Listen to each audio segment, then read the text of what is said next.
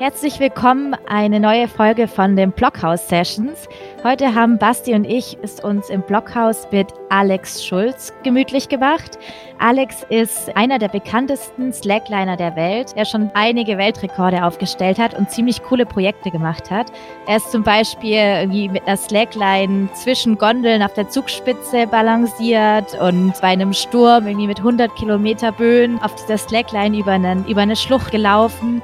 Und eines der letzten Projekte, die er gemacht hat, hat mich bis jetzt am meisten fasziniert, die Lava Line. Da ist er über einen aktiven Vulkan balanciert. Also erstmal, Alex, schön, dass du bei uns bist. Äh, Basti und ich, wir haben viele Fragen an dich. Hallo Sandy, äh, danke. Freut mich echt, dass du mich eingeladen hast. Kannst du uns mal mitnehmen, wo war das und vor allem, wie war es, über diesen aktiven Vulkan zu laufen? Ja, also genau, vor, vor circa zwei Monaten sind wir aus Vanuatu zurückgekommen.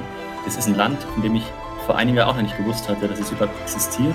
Es sind praktisch 80 Inseln mitten im Südpazifik, ca. 2000 Kilometer nordöstlich von Australien. Und das Besondere ist, es gehört zu diesem, zu diesem pazifischen Feuergürtel. Das heißt, viele der Inseln sind vulkanischen Ursprung und es hat auch noch einige aktive Vulkane. Und genau nach dem haben wir die letzten fünf Jahre gesucht, nach einem Ort, wo Lava garantiert ist und in dessen Nähe man dann eine Slackline besten Fall eine Highline spannen kann, um darüber zu laufen. Und haben es auch geschafft. Äh, die Umstände waren halt nicht ganz so leicht. Ja, wir haben uns kurz vor Abflug, dann war es eh klar, weil es war dann Anfang März, dass sich das alles so mit Corona krass zuspitzt gerade und wir wussten schon, ja, es wird schwierig überhaupt reinzukommen und auch der Rückweg ist total ungewiss und wir waren dann tatsächlich auch statt geplanten zwei Wochen, sechs Wochen vor Ort und sind mit so einem Rückholflug auch wieder zurückgekommen. Also einem, einem der letzten, so diese Pazifikinseln wurden ganz zum Schluss dann auch noch mit, mitgenommen. Und äh, woher kam eigentlich die Idee oder die Lust, über einen aktiven Vulkan zu laufen? Ja, das hat seinen Ursprung auf jeden Fall in meiner Kindheit, würde ich sagen, weil mein äh, Vater, hat, also der war voll der Abenteurer und ja, als ich sechs war, hat er mich auch mal zum Ätna mitgenommen, als der gerade ausgebrochen ist. Der Ätna ist der zweitaktivste Vulkan von Europa, aktiver ist nur der Stromboli. Ja, und damals habe ich so diese blubbernde Lava gesehen, also ich habe es noch genau im Kopf und Jahre später, als ich dann, also mit 16 habe ich angefangen zu slacklinen und nachdem ich dann die ersten Weltrekorde hatte und so routinierter war, auch im Highlinen routinierter, kam mir irgendwann die Idee, angeknüpft in diese Kindheitserinnerung, eine Slackline über Lava zu spannen. Und ja, die hat mich nicht mehr losgelassen. Und ja, letztes Jahr haben wir schließlich dann diesen Vulkan Yasua im Land Vanuatu gefunden. In Vanuatu wiederum gibt es halt kleinere Insel, die heißt Tana, wo 20.000 Menschen leben. Und ja, es war also total einzigartig, einzigartig, also krasse Erfahrungen da drüber zu laufen. Also dieser Vulkan an sich, der ist so allzeit präsent, so auf der ganzen Insel durch die, die schwarze Asche, die überall den, den Boden fruchtbar macht. Und wir haben halt da direkt am Fuß gelebt und haben ja den nachts immer leuchten gesehen und waren aber gleichzeitig so einfach in der Natur und haben da mitten in der Natur mit den Leuten gelebt. Das Essen kam direkt vor Ort. Also es war eine wahnsinnig intensive Erfahrung, unsere sechs Wochen, die wir dort verbringen mussten, statt in zwei. Die Vorstellung ist ziemlich krass. Also so, wenn ich mir jetzt überlege, irgendwie überall ist Asche und, und Lava und irgendwie so Funken und Feuer und also so diese ganze Umgebung stelle ich mir ziemlich krass vor. Deswegen, ich habe da irgendwie noch so tausend Fragen, so wie sich das eigentlich angefühlt hat, da wirklich dann da zu sein und dieses Slackline zu laufen. Also so mit allem so, wie heiß war es und auch, mh, hm, ob das so richtig gefährlich war.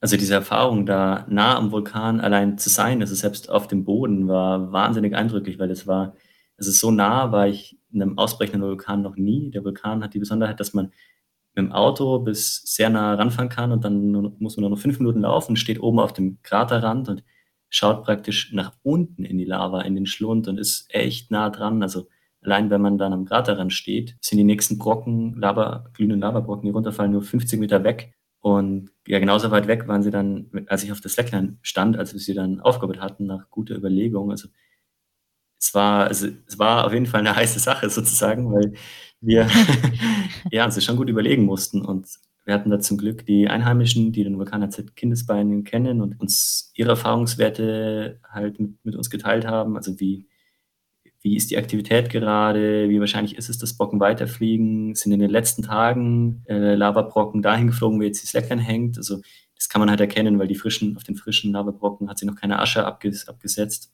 Ja, und dann haben wir die Slackline eben so 250 Meter lang am Kraterrand entlang gespannt. Und ein Ding, was es noch Sicherheit gegeben hat, war, dass es noch so einen inneren Kraterrand gibt, der noch zwischen uns und der eigentlichen Lava war und wo im Extremfall dann gerade bis zu diesem Kraterrand Lavabrocken geflogen sind, aber eben nicht bis dahin, wo die Slackline war. Das haben wir auch dann ein bisschen beobachtet.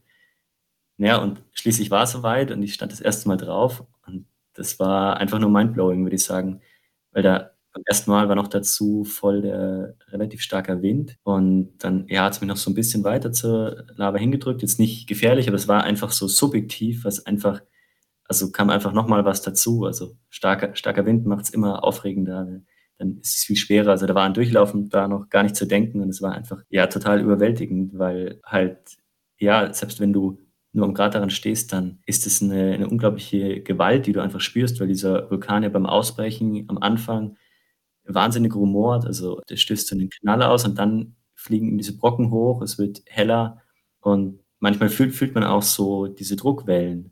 Das ist echt faszinierend. Die sieht man auch, weil in dem ganzen Krater natürlich viel Nebel ist. Also so, ja, Lavadampf, teilweise auch Schwefeldampf. Und dieser Dampf, der bewegt sich dann mit dieser Explosion und die spürt man im Körper. Und auf der Slackline ähm, hat es mich und meinen brasilianischen Kollegen, Slackline-Kollegen, der auch dabei war, mehrmals auch runtergeworfen, also auch aus der Balance gebracht, wenn diese Druckwelle uns getroffen hat. Also entweder, ich glaube weniger, weil, dass wir sozusagen wirklich, dass unser Körper runtergeworfen wurde, aber mehr so dieses Gleichgewichtsorgan im Innenohr, was in der Flüssigkeit gelagert ist, dann bewegt sich die Flüssigkeit und das bringt dann, schon mal durcheinander. Ja, aber auf jeden Fall, ja, so an, an so Gefühlen war halt schon erstmal irgendwo eine, eine Art von Angst stark dabei und die wurde aber dann mit den Malen auch weniger. Also das hat sich hin zu so einer Faszinierung und Ehrfurcht und die Ehrfurcht ist immer geblieben vor diesem Gott, könnte man sagen, weil die Einheimischen ähm, verehren den Yasur äh, als göttlich, als Gott und das kann ich voll nachvollziehen, so wie ich den halt in, in Summe halt erlebt habe. Und ja, also es war, es ist so, so ein bisschen was nötig, so, ja, wenn man jetzt vom Göttlichen spricht, der Yasu Gott, also Yasu der Gott, dann könnte man sagen, Gottvertrauen zu haben oder einfach ein Vertrauen darin, dass es passt und dass jetzt nicht auf einmal die Mega-Explosion kommt, die, die auch nicht zu erwarten ist, aber auch wenn wir uns objektiv eben ziemlich sicher waren, bleibt halt dieses Gefühl da. Das ist, ja, da ähm, muss, muss man sich, muss ich mir einfach drauf einlassen.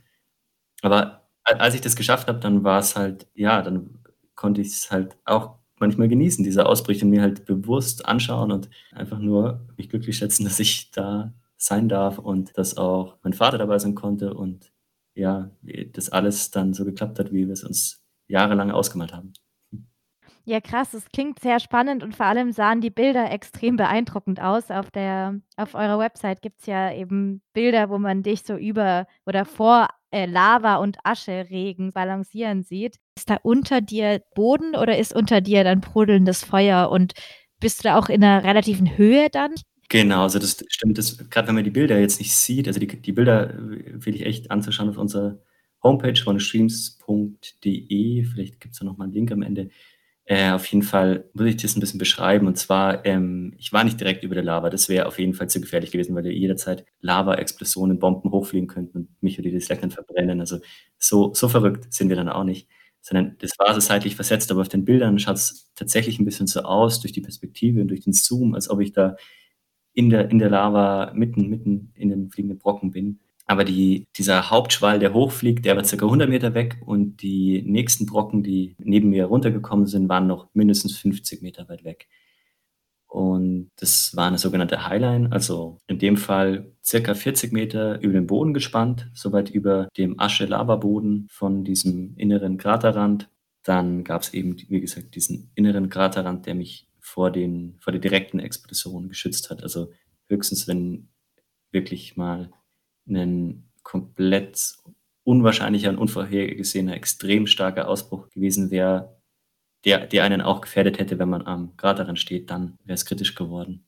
Also der Unterschied, warum es noch gef schon gefährlicher war, wie am Rand zu stehen, ist, auf das Leckern hätte ich halt dann schnell einen Meter vor oder zurückgehen können. Am Kraterrand kann man halt richtig weglaufen oder halt weiter weggehen und hat auch nicht die Gefahr, dass die, auch wenn es dich nicht trifft, dass halt die Slackline getroffen wird und weil wenn die mal getroffen wird, dann ist sie einfach durch. Das muss man einfach sagen. Okay, das heißt, wenn sie getroffen wäre und sie wäre durch, dann hättest du schauen müssen, dass du auf schnellstem Wege irgendwie nach hinten oder vorne rennst. Genau, also ich meine, so eine Highline hat eh immer zwei Slacklines und da gab es schon noch die Chance, dass dann die auch noch hält, aber das Gute ist, also die 90 Prozent von der Slackline waren auch so, selbst wenn die Slackline gerissen wäre, ähm, ist es weicher Sand und er wäre erstmal ins Backup gefallen, dann wäre das vielleicht auch noch gerissen und dann wäre ich eh schon so nah am Boden gewesen, dass ich nicht in den, also dass ich es überlebt hätte und nicht, auch nicht in den Krater gekullert wäre. Also es gab mehr wie ein Backup noch den Boden, weil groß, großteils war sie auch niedriger als 40 Meter. 40 Meter klingt jetzt zu viel. So, das war so die unbelastete Highline war 40 Meter hoch und wenn ich drauf stand, vielleicht noch die Hälfte. Naja, ist trotzdem einiges. Ne? Für so. Ich musste da jetzt gerade dran denken, dass ich in Düsseldorf in einer Ausstellung war und da gab es dieses Drahtseilnetz unter der Kuppel gespannt und das war 25 Meter hoch. Und wir sind da mit voller Montur, mit Schutzkleidung und irgendwie so Sicherheitsschuhen halt über dieses Drahtnetz gelaufen. Und das hieß in Orbit oder so. Also, dass man sich vorstellen könnte, man sei da jetzt wie so ein bisschen im Weltraum. Unten drunter hat man noch in Entfernung die Menschen gesehen. Und ich war in dem Moment komplett sicher, aber ich hatte so ein unglaublich mulmiges Gefühl, ähm, als ich auf dieses Drahtseil geklettert bin und unter mir halt nichts mehr war.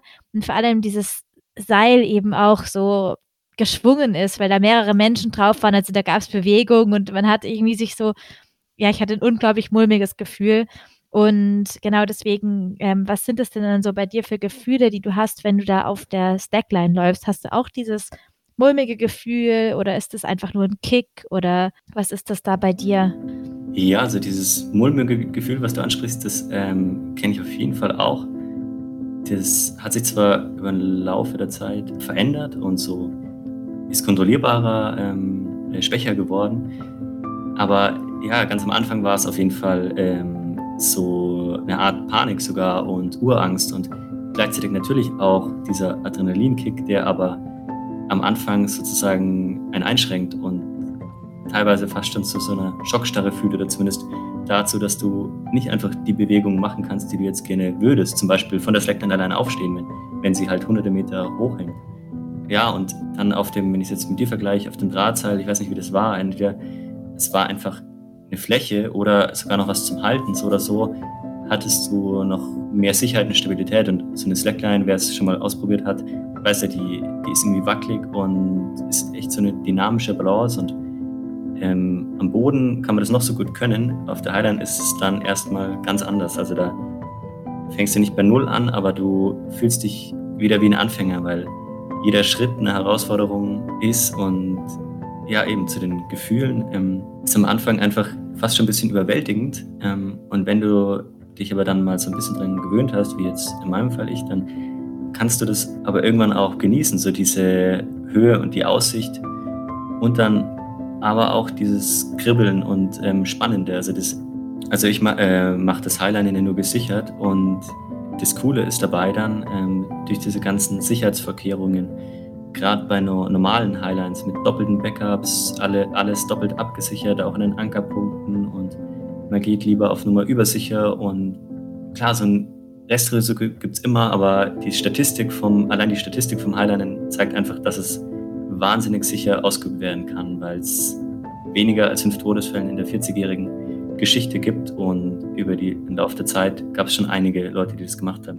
Objektiv gesehen ist es damit einfach super sicher, aber subjektiv fühlt sich halt gar nicht so an. Also man hat immer diesen, dieses Spiel mit der eigenen Angst und der eigenen Überwindung und ja, ähm, das macht halt wahnsinnig Spaß ähm, und man lernt dabei auch sich selber irgendwie viel besser kennen. Also gerade weil es so intensiv ist und man sich selber so überkommen, also überkommen muss und so sich seine Ängste anschauen muss, mit denen so ein bisschen arbeiten und spielen, ja, das, das macht so den, den Reiz ähm, für mich auf jeden Fall aus und hat mir persönlich auch viel, ganz viel gebracht.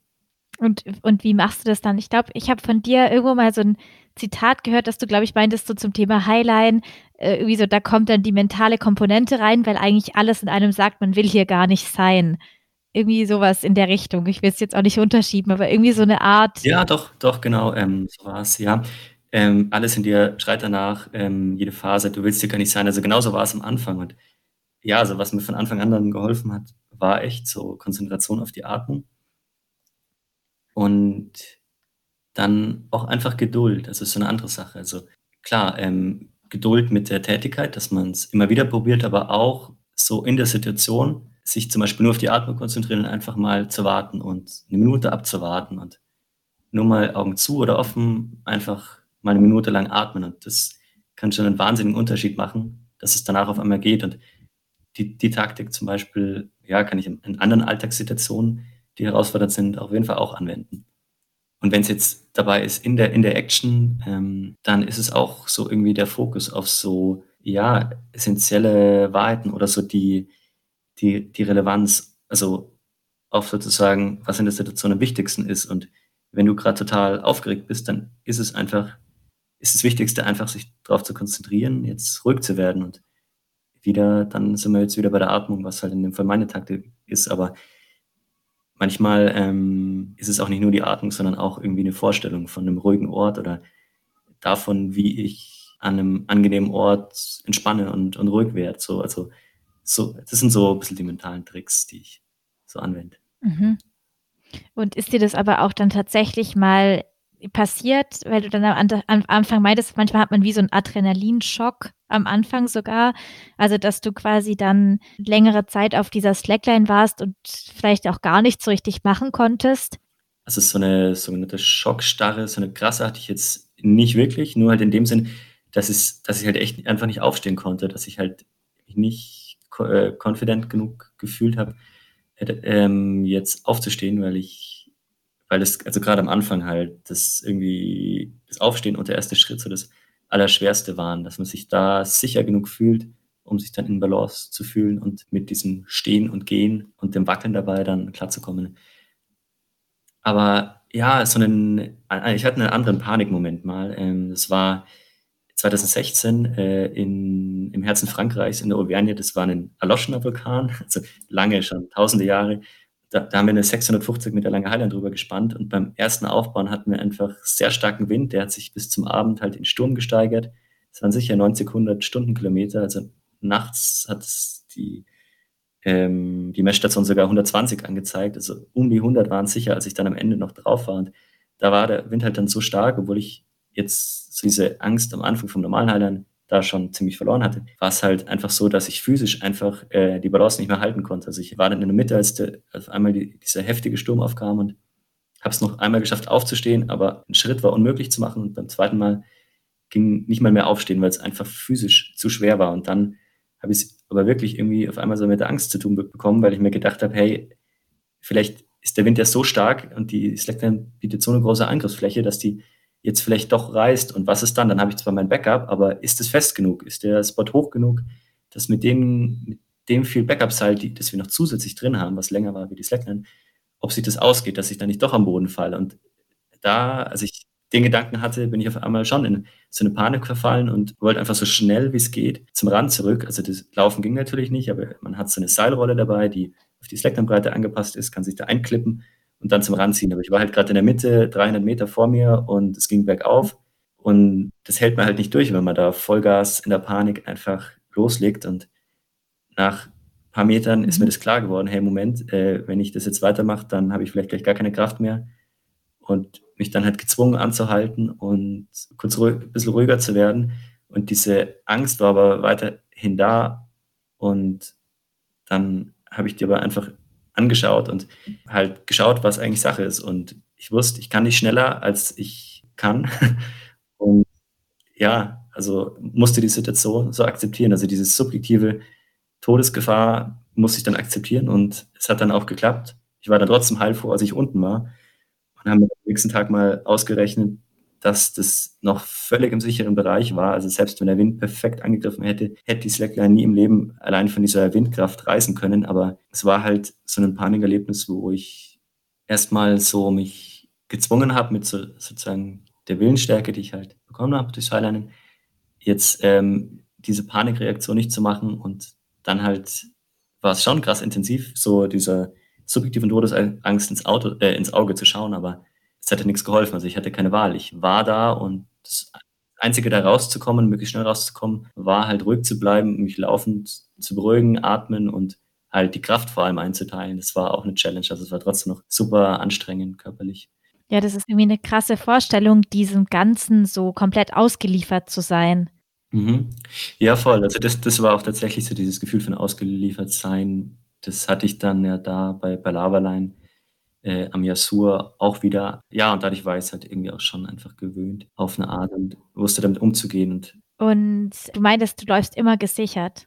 Also, das heißt quasi jede Highline läufst du gesichert und war das auch immer so oder? Fast. Also, e es gab, als ich so jung und dumm, kann man sagen, war, ähm gab's eine Highline, die ich ungesichert probiert habe. Aber jetzt im Nachhinein gesehen, äh, sage ich ganz klar, also, dass es also, es hat mir die Lust genommen, das noch mal zu probieren, aber es war einfach viel zu früh. Also, da habe ich grad mal echt 'nen halbes Jahr erst geheinert. Ich war zwar sehr sicher, eben die Slackline zu fangen, also, davor bin ich immer gesichert gegangen und, ähm, bin sozusagen habe das Sicherungsseil nie gebraucht und habe mich deswegen sicher gefühlt und wollte das mir selber irgendwie in dem Moment beweisen. Also, da war ich auch erst 19 und, ähm, habe diese Solo-Highline, die nur 7 Meter lang war, probiert und beim Rückweg bin ich halt doch gefallen und habe halt die Slackline auch noch erwischt.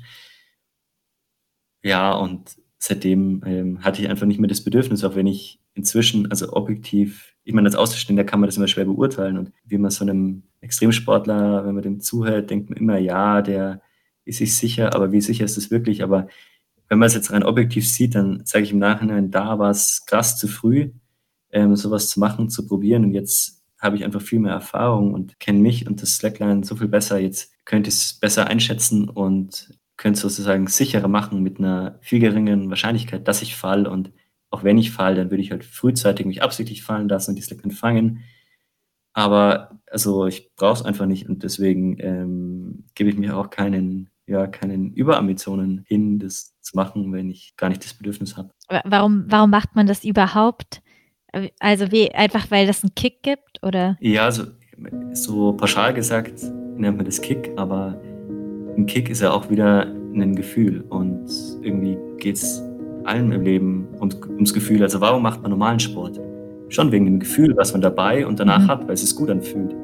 Und so ist es halt auch grundsätzlich beim Slackline bei mir und ich kann's auf jeden Fall nachvollziehen von Kollegen, die das regelmäßiger machen, weil ihnen das Gefühl halt was gibt. Also, weil sie sich dabei einfach intensiver erleben und mit dieser wenn man's jetzt auf genau auf dieses Wort Kick bezieht Kick ist für mich Adrenalin und das ist auch immer dabei. Und klar, das ist so 'n zweischneidiges Schwert. Also, eigentlich müsste man sagen, ganz klar liegt es auch irgendwie sozusagen am Kick, am Adrenalin, ähm, mit, aber so ja, Slackline allgemein sind schon also, grad Highliner also, alle, die ich persönlich kenne, die das machen, die machen das schon überlegt und wissen halt, wo ihre Grenzen liegen und machen's nur, wenn sie sich halt irgendwie 100 % sicher sind, dass sie entweder gar nicht erst fallen oder wenn, dann wenn sie in so 'ne Situation kommen, dass es also, sozusagen potenziell gefährlich werden würde, dann würden sie sich ein vorher, bevor's außer Kontrolle gerät, halt bewusst dafür entscheiden, jetzt lassen sie sich auf die Slackline fallen, also, sozusagen so 'ne Art hinsetzen, aber in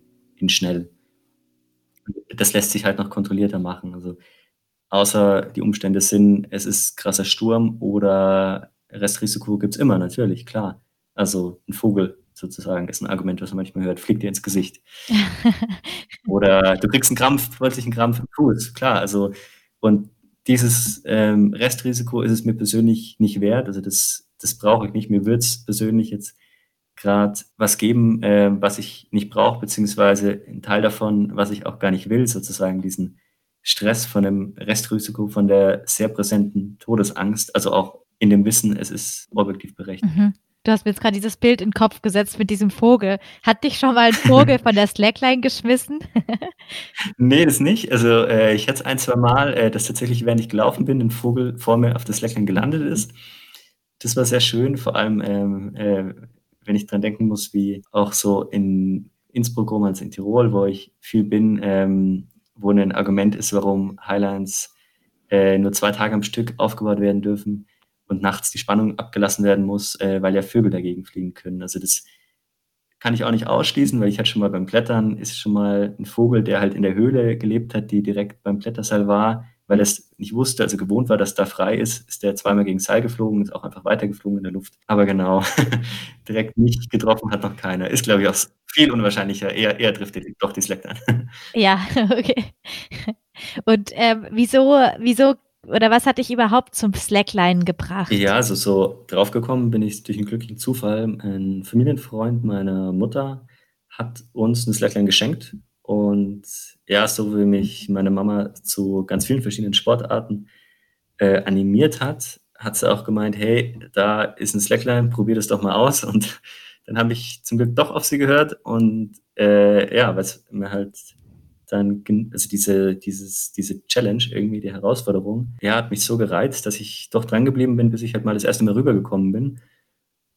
Und ja, dann waren die ersten zwei Jahre erstmal so normal Slackline auf 20 Meter am Boden mit ein paar Freunden. Und dann habe ich mir irgendwie gedacht, ja, jetzt fühlt es sich nach was längerem an und habe mir einfach ein 100 Meter langes Set gekauft, habe da ein bisschen trainiert, geübt, auch über Wasser mal und hat schließlich eben nach zweieinhalb Jahren, nachdem ich angefangen habe, die Möglichkeit, so eine Highline mal auszuprobieren. Und ja, da war ich voll heiß drauf, ähm, weil man das doch irgendwie als Slackliner dann ab und zu auf Bildern sieht, so höhere Slacklines. Und ja, dann hat es irgendwie auch gleich ganz gut geklappt. Also ich muss zugeben, ich habe äh, ein paar Wochen oder Monate vorher schon mal so geübt, selber mit wenig Ahnung und da irgendwas im Nachhinein auf jeden Fall nichts sicheres aufgebaut, weil ich halt einfach das Wissen nicht hatte und bin da zum Glück dann bei der ersten richtigen Highline in die zur Highline-Szene gekommen und habe gelernt, wie man, also sowohl Hintergrundwissen als auch die Praxis einfach, wie es sicher geht. Ja, aber im Endeffekt ähm, kann man es zusammenfassend so sagen. Zwei Jahre lang ähm, so normal am Boden Slackline, dann Highline kennengelernt und dann ähm, war ich voll angefixt, habe richtig das Trainieren an, angefangen und dann äh, genau ein Jahr später nach meiner ersten Highline äh, bin ich den ersten Weltrekord schon gelaufen. Also 115 Meter war der damals noch lang. Jetzt ist die Länge 20 Mal so lang, also die längste Highline der Welt, die ich nicht gelaufen bin, aber traue ich mir auf jeden Fall auch zu. Ähm, hatte nur nicht die Gelegenheit dazu. Meine längste Slackline ist eine Highline und 800 Meter lang. Also das ist auch ein Wahnsinnserlebnis, weil da siehst du einfach das andere Ende nicht mehr. Also du hast ganz viel Slackline vor dir und siehst irgendwie am Ende verschwimmt sie, verschwindet sie am im Fels, aber du siehst den aktuellen Anker nicht mehr und bist einfach so weit raus und so allein. Ja, dass du halt wirklich einfach Zeit hast und diesen Raum hast, den man sonst sehr selten hat. Und dann kann man es, glaube ich, als Außenstehender auch nachvollziehen, dass man ja eine tiefe Meditation und Entspannungszustand kommen kann, wenn man so lange unterwegs ist und so weit draußen ist. Also zeitlich sind es, ähm, waren es in dem Fall 45 Minuten auf dieser 800 Meter langen. Da fällt mir spontan noch was anderes ein. Also ähm, vorletzten September bin ich in Villach in Österreich. In neun Stunden waren es, glaube ich, unterwegs gewesen, elf Kilometer lang. Ähm, es war zwar nicht eine Slackline, sondern nur eine 100 Meter lange, die ich immer wieder hin und her bin, aber ja, das war auch einfach ein äh, sehr anspruchsvolles und aber auch, halt auch intensives Erlebnis, halt sowohl mental als auch körperlich. Und ja, da habe ich einen guten Muskelkater auf jeden Fall gehabt. Aber äh, gleichzeitig weiß ich, wenn ich, wenn man sich einen ganzen Tag, also ich bin nicht ganz, sondern also nicht praktisch nicht ganz in der Helligkeit, sondern habe ein paar Stunden von der Helligkeit ausgelassen, hätte ich noch mehr gehabt. Und wenn man es jetzt wie bei einem Mammutmarsch zum Beispiel machen würde, wirklich 24 Stunden, dann ist da auf jeden Fall auch deutlich mehr drin. Also nachts kann man ja für Beleuchtung sorgen. Dann müsste ein Halbmarathon leicht drin sein und wie viel mehr, müssten wir mal ausprobieren. Und was ist es denn bei dir dann so, diese, dieser Antrieb, weil du meintest, okay, dann hat es dich angefixt und du hast dann auch ab dann relativ stark trainiert.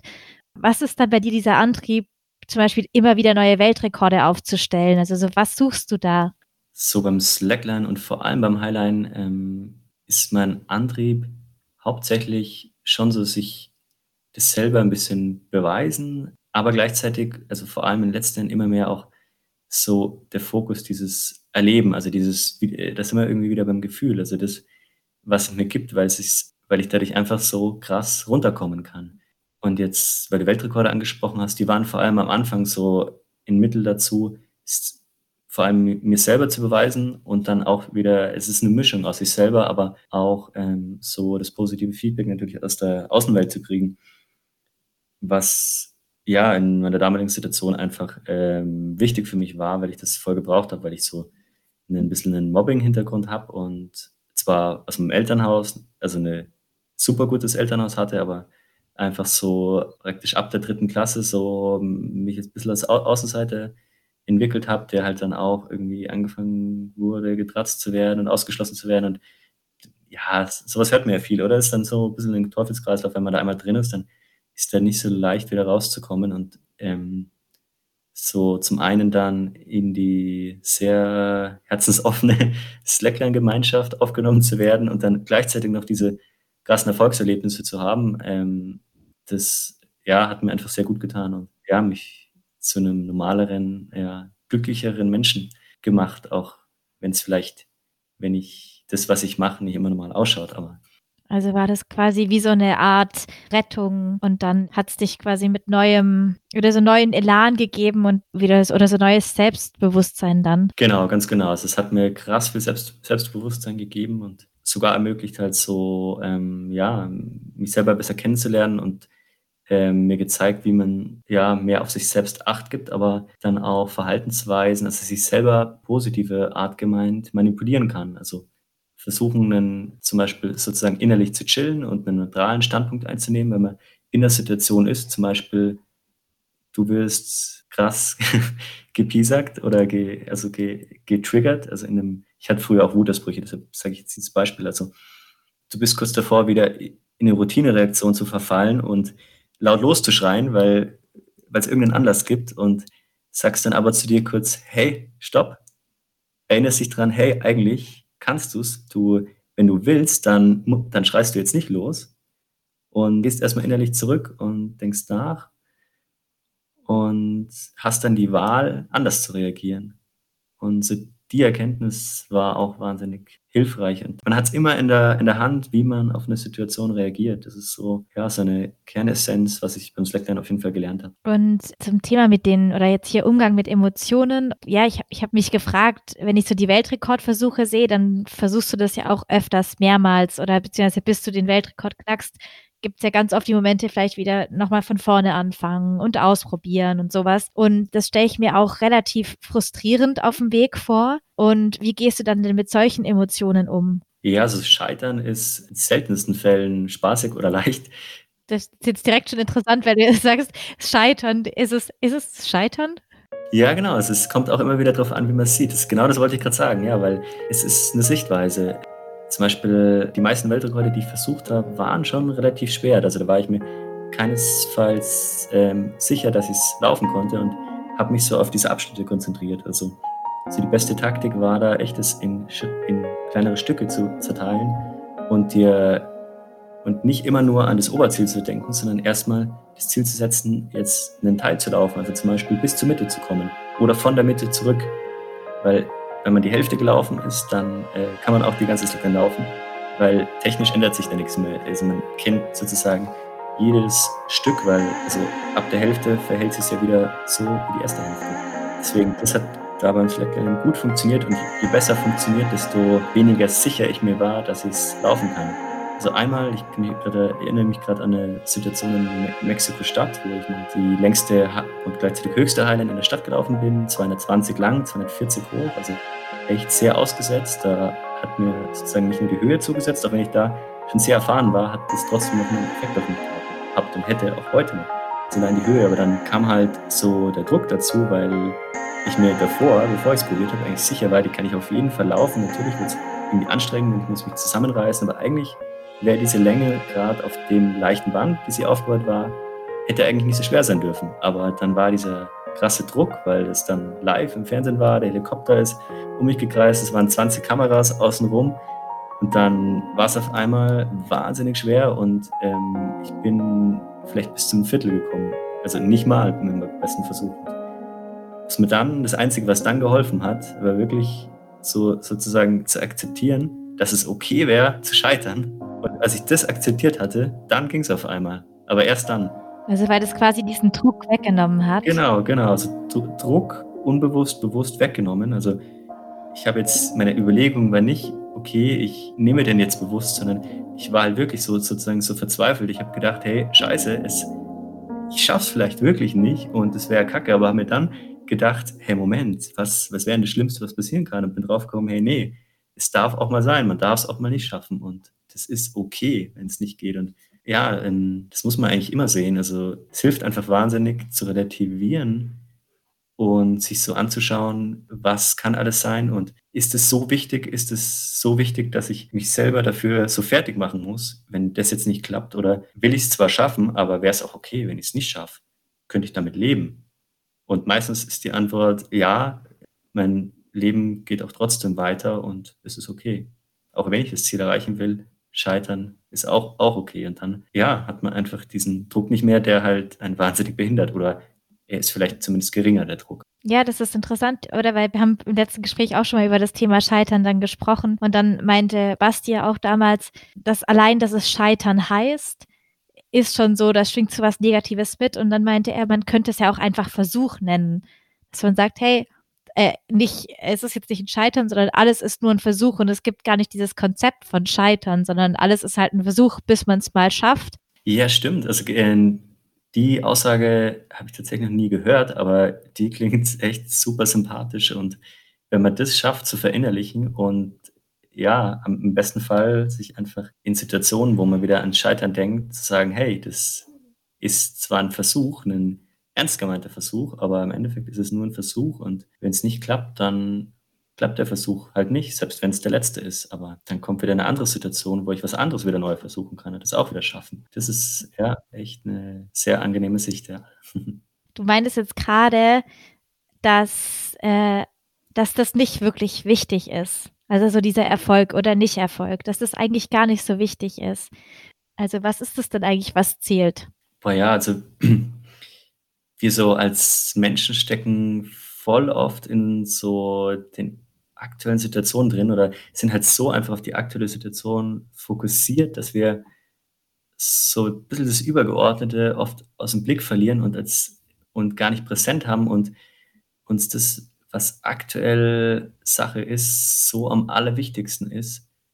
Und ja, manchmal hilft es mir dann, wenn, wenn ich merke, ich ich fresse mich, ich bin da gerade, das ist so eine Situation, lässt mich gerade nicht los und es fühlt sich gerade irgendwie nicht gut an in der Situation, weil ich da viel zu angespannt bin oder was, dann, dann versuche ich mich daran zu erinnern, um was es eigentlich so im Leben geht. Und das kann zwar jeder für sich sagen, aber im Endeffekt ähm, geht es teilweise schon darum, sich selber gut zu fühlen und im besten Fall ähm, das mit anderen Menschen zu teilen. Und ja, also mir persönlich tut einfach ja ein positives Umfeld, also positive Dinge, soziale Dinge mit anderen Menschen austauschen, sehr gut. Und genauso wichtig ist es aber, sich selber was Gutes zu tun. Und wenn man merkt, so, hey, ähm, das, was ich gerade mache, tut mir überhaupt nicht gut, dann macht es doch einfach nur Sinn, so gesamt gesehen auf, ja, auf dich als Mensch und da, dann aber auch weitergefasst auf deine Umwelt, wenn du das anders machst, sodass es dir gut tut. Ja, und äh, Basti hatte dann damals nämlich auch bei, um dies, bei diesem Thema hatte er die Geschichte erzählt, ich weiß nicht, ob du dich daran erinnerst, aber von dem Freund von ihm, der, ähm, wie hieß der nochmal, um diese Frage, genau, wenn du morgen sterben würdest, ob das dann okay wäre. Ich glaube, ob du alles, also hättest du dann, genau, wenn du morgen sterben würdest, hättest du das Gefühl, dass du alles getan hast. Und ähm, der Freund von ihm konnte damals eben diese Frage mit Ja beantworten. Und er war da ziemlich beeindruckt von. Und deswegen, genau, also auch nochmal an dich die Frage und vor allem auch in Verbindung mit diesem, man soll nicht mit schlechtem Gewissen aus dem Leben gehen. Also quasi, wenn du dann, wenn du jetzt sterben würdest, hättest du alles getan, wäre das okay. Oh, wow, ja, das ist echt eine äh, schöne Aussage und echt ein Ziel, das sagen zu können. Bei mir ist es fast so, würde ich sagen. Also ich hätte kein schlechtes Gewissen, morgen aus dem Leben zu gehen. Das auf jeden Fall nicht. Aber gleichzeitig gibt es auf jeden Fall noch Dinge, die ich gern tun will. Aber ja, das sind alles so optionale Dinge, würde ich sagen. Ähm, ich bin gerade sozusagen so mit genug mit meiner Umwelt und auch mit mir selber im Reinen, dass das zwar sehr schade wäre, aber weil es noch recht früh ist. Aber im Endeffekt, irgendwann ist es eh soweit. Deswegen ich will es zwar vermeiden, aber es wäre auch okay, auch wenn es natürlich meiner gleichzeitig irgendwie meiner Umwelt, also meiner Familie zum Beispiel, und Freunden, meiner Freundin, ähm, sehr wehtun würde. Aber wenn ich es jetzt nicht fahrlässig oder absichtlich mache, dann hätte ich dabei auch kein schlechtes Gewissen.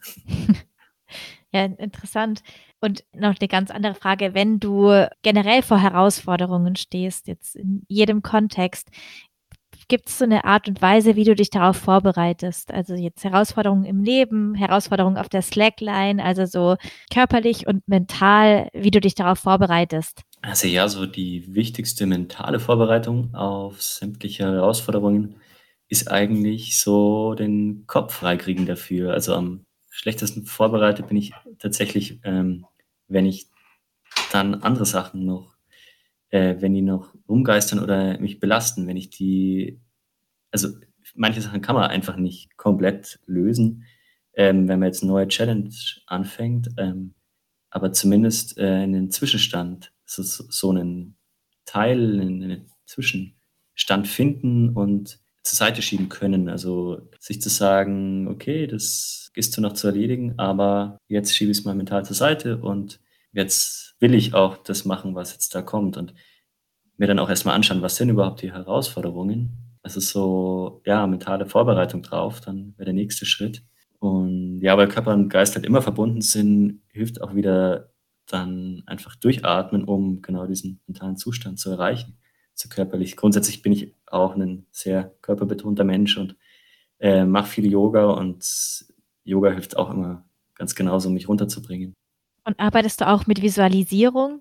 Ja, ja, ja, voll. Also genau, ähm, beim, beim Slacklinen, ähm, bei schwierigen Vorhaben, da ähm, stelle ich mir das genau oft ganz genau vor, also was so die schwierigen Situationen sein können und so wie ich darauf reagiere. Und das funktioniert echt äh, sehr gut, ja. Gibt es auch auf der Slack dann diese Momente, wird man da dann auch manchmal, kommt man wie so in eine Trance und wird unachtsam? Ja, das kann zum einen schon passieren, ähm, aber meistens, wenn ich so in diesen Trance-Zustand komme, dann wird es einfach so viel leichter und ich bin trotzdem noch fokussiert. Also ich war jetzt noch nie bei einer Hypnose und habe so eine Trance ohne das Slacklinen erlebt. Deswegen kann ich jetzt davon nicht sprechen, von dem Trance-Begriff, aber das, was ich beim Slackern habe, ist einfach so, dass es praktisch leicht und dass es automatisch geht, we weniger anstrengend ist und man sich fühlt, als dadurch sozusagen noch Reserven hat, dass man mit viel schwierigeren Situationen sich, denen sich auch noch gewachsen fühlt. Aber klar, also gerade wenn man irgendwie, wenn ich ganz schnell laufe, da auf Geschwindigkeit aus bin oder wenn man so in der Routine drin ist, dann kann es einen auch schon mal erwischen, dass man dann doch daneben steigt oder zu viel entspannt und dann ein Windstoß kommt und dich runterbläst. Das gibt es natürlich auch, ja. Mhm. Die Slackline, das ist so ein Weg. So quasi, du hast nur einen Weg und der ist dann klar. Du weißt, wo du jetzt hinlaufen musst. Macht es das vielleicht leichter oder ist es egal, dass man da keine Entscheidung vielleicht mehr so richtig treffen muss? Oder muss man vielleicht noch Entscheidungen treffen? Ja, ähm, das ist eine interessante Frage. Also so dieser Faktor, dass es, also die Entscheidung, wo biegt man jetzt ab ähm, oder biegt man ab oder ja genau, wohin biegt man ab, dass die wegfällt, das, das nimmt diese Schwierigkeit der Entscheidungen schon. Also kann ich, könnte ich schon so äh, bestätigen beim Slacklinen. Ähm, aber gleichzeitig triffst du trotzdem, auch wenn so körperlich, äh, physisch gesehen, so die Entscheidung, wo laufe ich hin, wegfällt, ähm, musst du trotzdem noch laufend Entscheidungen treffen, nämlich lasse ich mich jetzt von der schwierigen Situation einschüchtern oder erinnere ich mich daran, dass ich eigentlich anders reagieren kann und anders denken kann und denke ich dann auch wirklich anders. Also so entscheiden, wie man, wie man sich in dem Moment fühlen will. Und das finde ich, ähm, hat vor, ja, hat eine große Analogie so zu allen anderen Situationen, wo wir denken, wir denken ja eigentlich immer und wo wir ähm, uns fühlen. Da ist es so im Alltag, da hat man dann auch immer die Wahl und kann sich eigentlich immer entscheiden, wie, wie reagiere ich jetzt auf eine Situation, wie, wie äh, bewerte ich die Situation. Das macht man zwar automatisch, das Bewerten, aber man kann sich dann diese Bewertung anschauen und ähm, sie auch nochmal umbewerten, auch im Nachhinein noch und dann Dinge halt wieder anders sehen. Und wenn man das mal checkt, dann ist das eine, wow, also das eröffnet einem voll die neuen, ja, nicht nur Denkweisen, sondern einfach, ja, Also das kann super hilfreich sein, ähm, um besser klarzukommen so im Leben. Ja, und auch interessant, wie du das meintest, gerade mit dem, man hat nicht mehr die körperliche so eine körperliche Auswahl, weil es geht darum, einen Schritt vor den anderen zu ziehen, aber dass man sich noch mal entscheidet, wie man damit umgeht. Und, ähm, wir hatten das auch oft schon, wenn man jetzt grade so 'n Mammutmarsch zum Beispiel macht und eben so lange läuft, dass es irgendwann einfach nur noch um die Frage geht: „Kann ich den nächsten Schritt schaffen oder nicht?“ Und dass quasi dass das die alles entscheidende Frage dann ist und dass man alles andere ausblendet, so, dass es nur noch darum geht, jetzt den nächsten Schritt zu machen und sich dann halt auch eben, so wie du's grad meintest, dann in jeder Sekunde dann vielleicht auch aktiv dafür entscheiden muss, jetzt manche Gefühle nicht zuzulassen, zum Beispiel Schmerz oder Unsicherheit oder so, dass es echt nur noch um den Schritt geht und die aktive Entscheidung eher auf emotionaler Ebene stattfindet, dass man sagt: „Okay, ich erlaube mir die Gedanken und das andere kommt weg.“ Ja, genau, also so Konzentration, ähm, ist alles. Und ich sehe es inzwischen so, also man so Schmerz oder Angst, die die muss man auch irgendwie zu 'nem gewissen Grad zulassen und sagen: „Hey, hallo, du bist da, aber, ähm, das hindert mich nicht dran, trotzdem 'nen Schritt zu machen, wenn ich wenn's halt dann ist es halt da, aber wenn's jetzt drum geht, mir beweisen zu wollen: „Hey, ich kann das ja“, dann, äh, muss ich's auch probieren, so den Versuch machen, wie du wie wir vorhin gesagt haben. Und solange man nicht hinfällt und strauchelt, wie analog dazu wie von der Slackline fallen, solange das nicht passiert ist, dann kann man's ja. Und ja, also so so 'nen Denken wird mir bei so 'nem langen Marsch auf jeden Fall auch helfen. Also, ich hatte es ja ich meine, 11 Kilometer wie in Villach sind nicht mal 'nen halber kleiner Mammutmarsch, glaube ich. Ähm, aber auf der Slackline ist es halt auch noch mal bisschen anstrengender.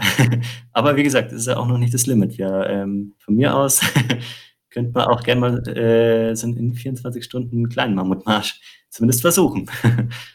Ja, ja, auf jeden Fall. Und, äh, was wäre denn eigentlich so die längste Distanz, die möglich ist auf der Slackline? Also so, ja, ne, jetzt an einem Stück, wenn man, ähm wenn's praktisch drum geht, die längste Slackline der Welt zu spannen, ähm, da ist man bei unter 40 Kilometern, äh, limitiert, weil 40 Kilometer ist die Reißlänge von dem stärksten Material, was es gibt, nämlich die NEMA. Aber mit Sicherheitsmarge und so weiter und Slackliner drauf, dann hat noch niemand ausprobiert, aber so auch 'n aus'm Bauch raus würde ich sagen, das sind unter 20 Kilometer, was man irgendwie also allein von der Reißkraft machen könnte und dann kommen noch Sicherheitsbedenken mit dazu, wie Windkraft, die dann doch was ausmacht bei der Länge. Aber wenn man's jetzt drauf bezieht, zum Beispiel, ähm, wie bei den 11 Kilometern 'ne 100 Meter lange Slackline oder 200 oder wie auch immer aufzuspannen und da möglichst oft hin und her läuft, dann weiß ich kann ich ehrlich gesagt gar nicht sagen. Also, kann ich schwer einschätzen, wo da de das Limit ist. Es kommt drauf an, wie viel Zeit du dir gibst und welche Regeln. Also, darf man zwischendrin kleine Pausen machen oder muss man die ganze Zeit stehen dabei? Ja, also da da ist das Limit auf jeden Fall noch nicht erreicht, wenn man's so auf Ausdauer-Slacklining bezieht, wie das so schön heißt. Ja, das heißt, bei dem nächsten Mammutmarsch bist du dann mit der Slackline dabei? Ja, das wäre auf jeden Fall 'ne Überlegung. Müssen wir nur noch 'nen passenden Platz finden irgendwo. Am besten 'ne schöne Highline mitten oben drüber. Ja, ne, würde mich freuen, Cool. voll. Ja, cool. Ja, auf jeden Fall vielen Dank, dass du dir die Zeit genommen hast, mit uns zu sprechen und uns da so 'n bisschen auch mitzunehmen in die Höhen und diese Vorstellung. Und ich empfehle allen, mal auf der One Inch Dreams, äh, vorbeizuschauen, ähm, weil es einfach sehr beeindruckende Bilder von euren Projekten gibt. Und grade hier wie Lavaline oder auch so sonst ihr habt ja sonst auch richtig coole Projekte gemacht. Irgendwie, genau, was du grade schon meintest, die Highline in Mexiko oder auch hier, als ihr da zwischen den Ballons hin und her gelaufen seid und, äh, ja, lauter solche Sachen, die extrem beeindruckend aussehen. Ja, deswegen empfehle ich allen, da mal vorbeizuschauen und wir sagen einfach danke für das nette Gespräch und genau, wir sehen uns dann beim Mammutmarsch, wenn du auf und ab läufst oder einmal über alle Teilnehmer drüber spazierst. Genau, entweder oder. Das das planen wir mal noch in Ruhe, würde ich sagen. Aber ja, auch von mir, äh, vielen Dank für das angenehme Gespräch. Es also, macht immer Spaß, da so 'n bisschen tiefer einzutauchen und sich Sachen in Erinnerung zu rufen oder neuen Input zu kriegen. Habe ich auch auf jeden Fall von euch 'n bisschen bekommen. Ja, danke dafür und einen schönen Tag noch. Ja, danke schön. Bis dann. Tschau, tschau. Tschau.